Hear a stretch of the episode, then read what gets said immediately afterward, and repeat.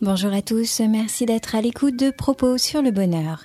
Ici Safia pour l'art d'être heureux et cette semaine nous commencerons notre étude des leviers du bonheur par un cadeau.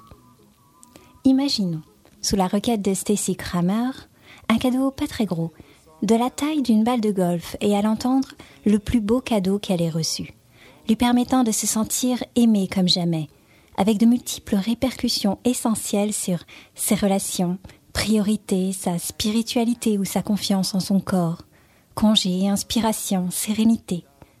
Ce cadeau est une tumeur au cerveau. Bien sûr, personne ne vous souhaite un tel présent, mais nous vous invitons à chercher le cadeau dans l'épreuve, à tirer les bénéfices de l'expérience.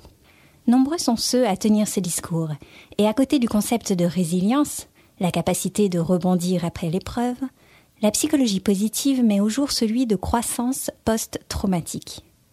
La capacité à trouver des bénéfices positifs à une expérience traumatique ou stressante.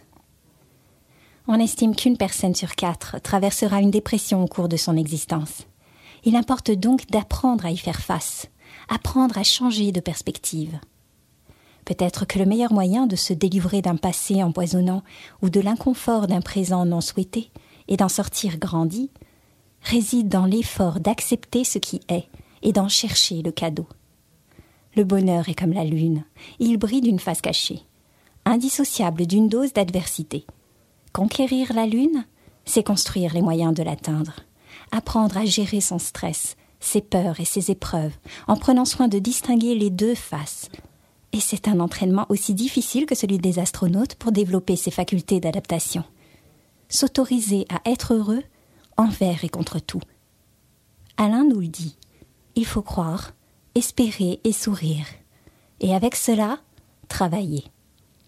Construire la résilience est toujours possible, quel que soit l'âge et l'épreuve, et le soutien social des tuteurs de résilience est crucial, tant que leurs bienfaits se répercutent jusque dans le système immunitaire.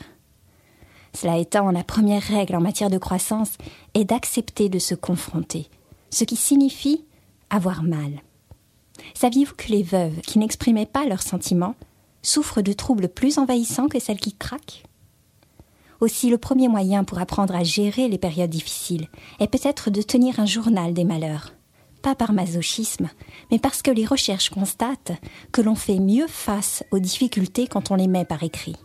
Écrire 15 minutes par jour sur nos soucis permet un soulagement significatif de l'angoisse, une augmentation globale du sentiment de bonheur et une amélioration de l'état de santé.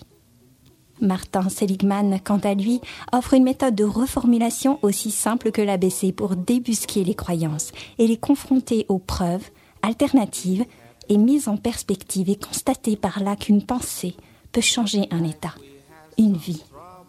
Cette semaine, je vous invite à créer votre liste d'accélérateurs de bonheur, ces moments étincelles qui, dans une période terne, peuvent vous illuminer. C'était Safia pour l'art d'être heureux et cette semaine, je vous souhaite le courage de vous confronter et de trouver un cadeau en toutes choses. Retrouvez plus de détails sur propos sur le bonheur.com.